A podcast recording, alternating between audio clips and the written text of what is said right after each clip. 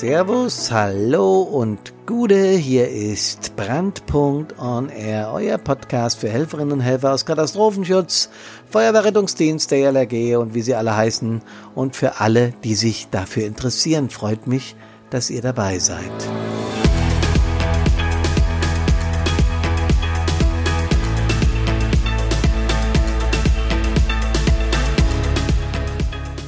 Mein Name ist Hermann Zengler, ja, und ihr habt richtig gehört, wir sind auf den Mittwoch gewechselt, erkläre ich gleich warum. Und ich habe keine Zeit, ich muss mich beeilen, denn es ist so viel los, es ist so viel zu tun. Das ist auch heute unser Thema. Hat sich die Gesellschaft verändert und warum in dieser Geschwindigkeit?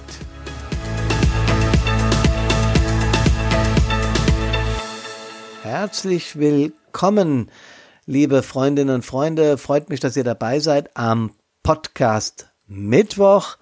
Ich habe es ja angekündigt, äh, oder wir, Karina und ich haben es angekündigt im äh, letzten Podcast und auch äh, auf unserer Homepage, dass wir jetzt Mittwochs erscheinen, weil wir zum Wochenende hin immer viel Vorträge und viel zu tun haben. Deswegen sind wir auf den Mittwoch gegangen. Ich hoffe, das ist für euch in Ordnung und ihr hört genauso gerne zu, wie ihr das bisher regelmäßig getan habt.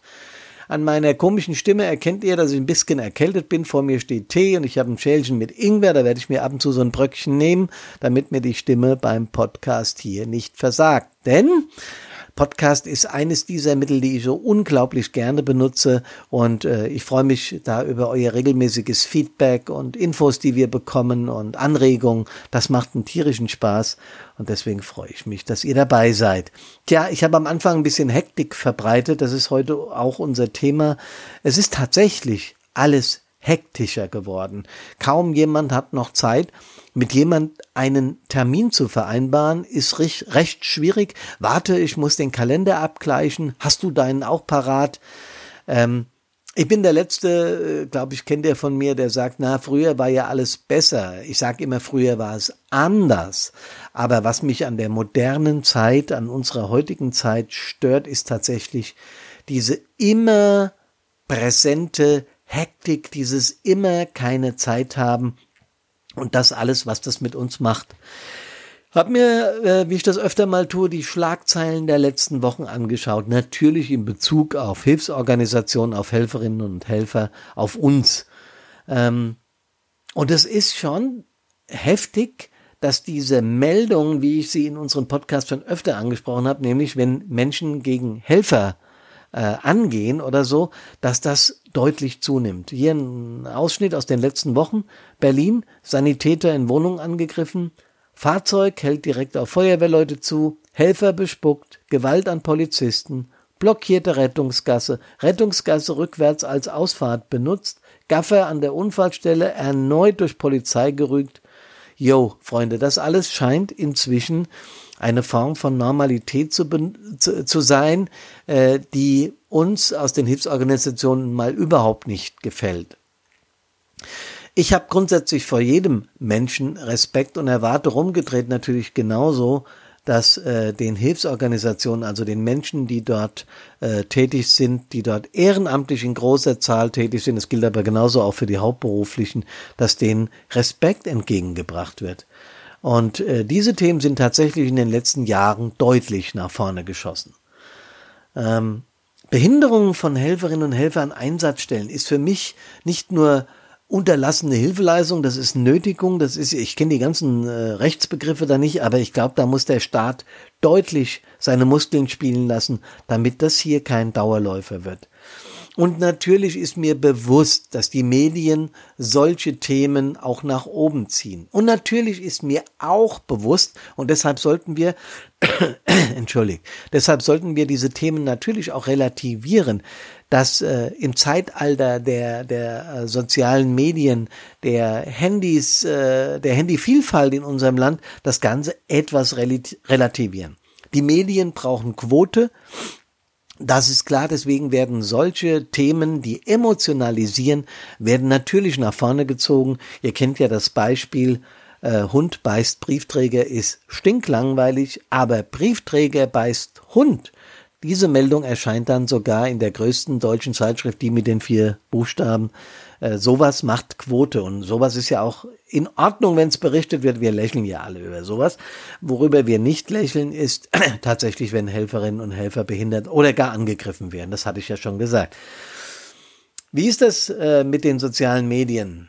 Wir alle nutzen sie. Wir nutzen sie, um miteinander zu kommunizieren. Ähm, ich habe das mal gegoogelt. Wir hatten im Jahr 1992 in der Bundesrepublik, könnt ihr mal ein Chatspiel in eurem Bekanntenkreis draus machen? Ich muss einen Schluck Tee trinken. Mhm.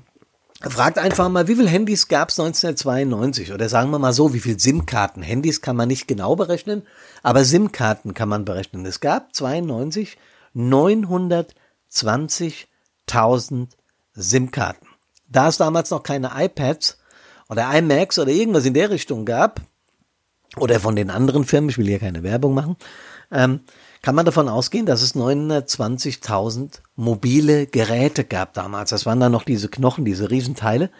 Heute haben wir in der Bundesrepublik Deutschland, Stand 2018, 136 Millionen SIM-Karten. Nun hat nicht jeder Bundesbürger anderthalb oder zwei Handys, das betrifft auch die äh, iPads, wie ich schon gesagt habe. Aber das muss man sich mal vorstellen. Man kann also davon ausgehen, dass wenn, wenn, wenn Kinder ein gewisses Alter erreicht haben, dass automatisch jeder ein mobiles Gerät hat. Es ist gar nicht mehr vorstellbar, dass einer ohne ein Handy rumläuft. Und ein Smartphone. Wir machen ja da heute viele Dinge mit. Äh, ja, und dieser Druck, der da herrscht, äh, des ständigen Informiertseins, des Termindrucks, des Verhaltens, Hektik, Gereiztheit, ähm, aus meiner Sicht ist es eine einerseits schöne Sache, andererseits diese Informationsflut reizt geradezu ähm, die Egoismen. Das heißt, ich möchte gehört und gesehen werden, das greift immer mehr um sich. Und das ist einer der Gründe dafür, dass die Aggressivität äh, im Umgang miteinander an Einsatzstellen und in vielen Dingen, in vielen Bereichen mehr zugenommen hat. Ich bin völlig überzeugt davon, dass das einer der Hauptgründe ist. Was bewegt einen Gaffer an einer Unfallstelle? Ich habe gerade heute einen Bericht gesehen auf Facebook. Ja, da haben wir es wieder, die sozialen Medien, wie ein Lkw-Fahrer an der Einsatzstelle vorbeifährt und das Fenster runterkurbelt und dann äh, mit dem Handy halt draufhält. Ähm, die Kameraden der Feuerwehr dort haben besonders äh, reagiert, indem sie mal äh, das vorgenommene Strahlrohr kurz geöffnet haben, haben sie in die Fensteröffnung reingegangen. Sollte man auch nicht unbedingt tun, äh, halte ich nicht für das richtige Stilmittel. Ähm, aber dass der Fahrer diese Szene fotografiert, man fragt sich dann, was geht in diesen Menschen vor? Doch Leute, sind wir jetzt mal ganz ehrlich. Wir wollen Informationen. Wir wollen Informationen schnell und umfassend und möglichst auch bebildert, damit wir uns mehr darunter vorstellen können. Bilder transportieren Emotionen. Und wenn diese Bilder Emotionen transportieren, dann ist von uns, die wir in der, in der, in der Mehrzahl emotional reagieren, anstatt rational. Das wird immer wieder noch von vielen bestritten. Das ist aber eine, eine wissenschaftlich fundierte Tatsache, dass viel mehr aus dem Unterbewusstsein, aus den Emotionen heraus passiert, als aus dem Bewusstsein. Tja, wir geiern geradezu nach solchen Bildern. Wir müssen uns also nicht wundern, dass Menschen sich ja, bestätigt fühlen, wenn sie solche Bilder ins Netz stellen und dann dafür gelobt werden. Boah, tolle Aufnahme, wie hast du denn das hingekriegt?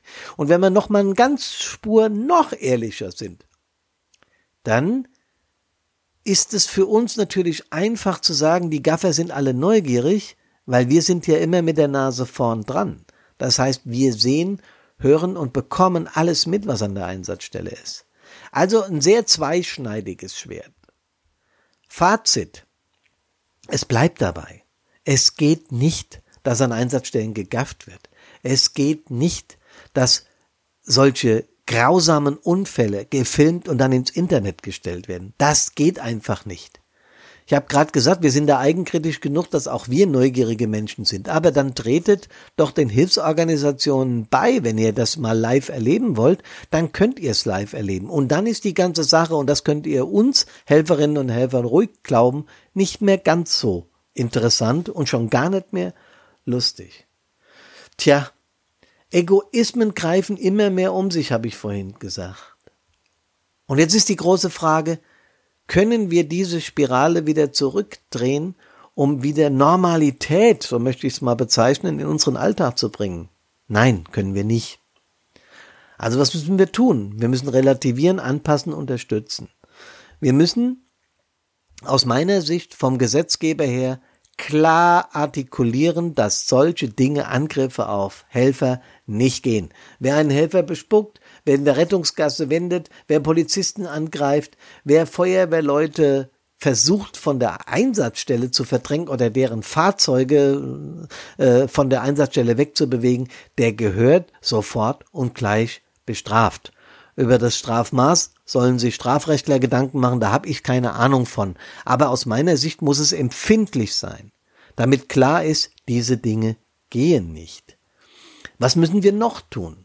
Wir müssen Konzepte entwickeln, wie wir die Menschen, die sich für den Nächsten einsetzen, nämlich unsere Helferinnen und Helfer aus Katastrophenschutz, Feuerwehr, Rettungsdienst, DLRG, wo ihr immer alle herkommt, THW, wo ihr immer alle herkommt, dabei unterstützen, dass sie diesen Alltag, dessen Spirale sich, wie ich gerade gesagt habe, nicht mehr zurückdrehen lässt, unterstützen.